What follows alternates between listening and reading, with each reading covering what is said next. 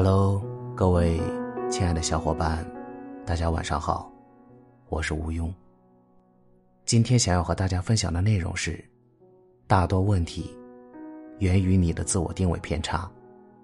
作者：彩虹。楠楠毕业后，在一家大型公司工作，看上去很体面，但是加班非常多。他经常单休，平常上班。不到晚上九点半，几乎下不了班。每天工作量大，压力也越来越大。楠楠脸上的痘痘，一波未平一波又起。楠楠时不时抱怨工作累，朋友劝她辞职，她又因在公司越久，福利越优厚，舍不得离开。这样的工作呢，楠楠竟然坚持了两年半，而且边抱怨，边工作着。结婚后，她老公希望楠楠找个轻松一些的工作，楠楠却依然坚持上班。直到楠楠怀孕，产检发现胎儿畸形，楠楠才如当头棒喝一般。听到怀孕消息，她多么激动，可因身体条件问题，连孩子都保不了，她内心又有多绝望？楠楠决定辞职，重新找工作。他想着休养好身体，有了宝宝后，自己可以网上创业。新公司是一家电商平台，单休。楠楠想着再待一段时间，就回老家所在的城市定居，累一些，也就罢了。关键是积累工作经验。但想不到的是，新工作加班逐渐多了起来，后来和之前的公司加班有过之而无不及。回老家的计划又推迟了。虽然楠楠很想辞职，但是真的不想变得工作，而且待业期的压力比上班还大。楠楠每天累得精疲力竭，质疑起生活的意义。她怀念大学时光，无忧无虑，自由自在。明明内心极为排斥加班，还不得已选择并继续留在加班多的工作，这是楠楠的自我定位偏差。当身体一直处于忙碌、劳累的状态，很难有心情去捕捉生活中点点滴滴的美好，难免会产生悲观消极的想法。而且过度疲劳会使身体免疫力降低，感冒咳嗽，连个觉都睡不成。你就会发现，健康就是自己最大的福气。一定要好好保护好自己的身体，不熬夜，不透支身体。好好吃饭，这是你对自己最起码的负责。奋力拼搏的前提是，善待自己的身体。莫晓东毕业后，在大城市工作，找了一份专业对口、稳定的工作。但是工作一段时间，他觉得很没意思。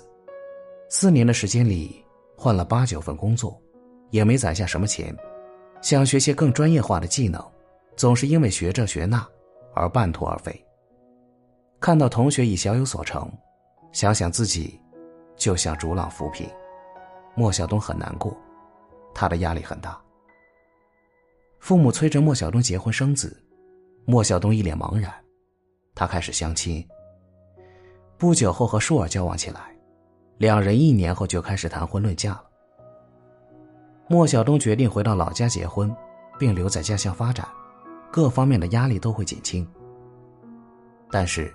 订婚后的舒儿悔婚了，莫晓东深受打击，终日饮酒，郁郁寡欢。后来，他又接受相亲，但是总觉得姑娘不怀好意，花了他的钱，就会闪人。就算有的姑娘有眼缘，他也难以断定，到底要不要和对方继续交往。他的工作停留在基础技能层面，能找的工作屈指可数。还是换来换去。莫晓东七拼八凑，筹集了些资金，决定创业，又以失败告终。他想，自己毕业后一直留在大城市，就不会是现在这样子了吧？莫晓东频繁换工作，丢去了工作经验的沉淀和积累，只能凭有限的水平维持基本的生活。情感方面，他不知道自己。到底想要一个怎样的爱人，携手步入婚姻，而且因一次恋爱打击就陷入怀疑中，渴望爱情，又惧怕再次受伤的他，只能在爱的边缘挣扎、徘徊。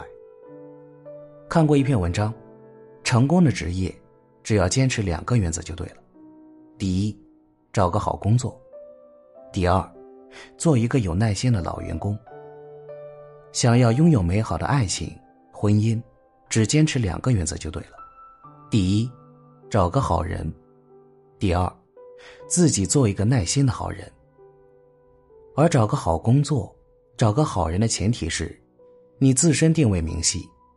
什么样的工作能够发挥你的优势？什么样的人，从长远看，能够给你带来持续的快乐？我们经常听到有人抱怨，工作无趣，没前途，生活压力大，过得又苦又累，又穷。未婚的抱怨找对象难，已婚的抱怨伴侣、孩子，抱怨总是控制不了自己的情绪，人际关系差。抱怨的内容层出不穷，源源不绝。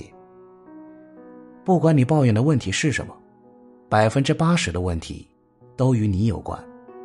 逃避也好，敷衍也罢，都是把自己置身于问题之外的行为。想要解决问题，必须找出清晰明了的自我定位，明确自己在问题中是怎样的一个角色，能够通过什么方式来解决问题。进行比较准确的自我定位，我们可以从四个方面着手。首先，进行清楚的目标定位。我们的目标是什么？追求什么样的人生？想过怎样的生活？为了实现自己的目标，制定长期的计划，再拆分成年度目标、季度目标、月度目标、周目标、每天的目标。当目标拆解为具体的行动。你对于自己的人生掌控感就会明显增强，而且，在行动的执行中，目标的逐个达成中，你都会体验到小小的成就感。其次，摸清自己的需求定位，你是喜欢稳定的生活，还是有挑战性的生活？喜欢喧嚣还是清静？你对伴侣最起码的要求是什么？有怎样的底线和原则？人的需求多种多样，也会不断增加。你必须学会控制自己的需求，集中精力于核心需求的满足上。核心需求得到满足，是安全感的基本诉求，你就不会诚惶诚恐、战战兢兢。在此，做好关键问题定位，梳理自己的问题主要来自哪些方面，并找出最重要的关键问题，理清自己的关键问题。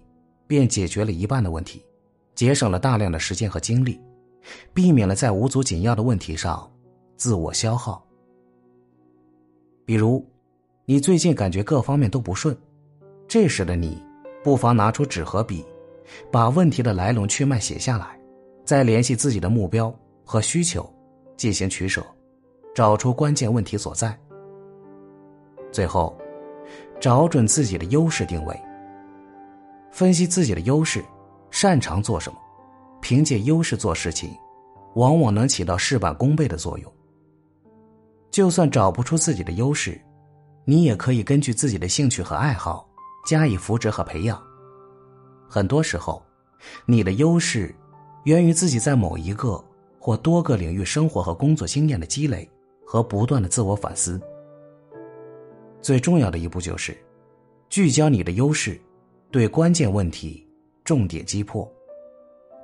随着问题的逐渐解决，你会发现自己自信心大大增加，而且感到前所未有的舒心。大多问题源于你的自我定位偏差。身在此，意在彼的人，永远活不出自己想要的样子，也难以赢得幸福和快乐。他们经常眼红着他人，自责着自己。知道自己是谁，清楚自己选择的路，懂得自己愿意和什么样的人、事、物在一起，有了自己的方向，你便不会再羡慕任何人。好了，今天的节目就到这里，感谢各位小伙伴的收听，我们下期再见。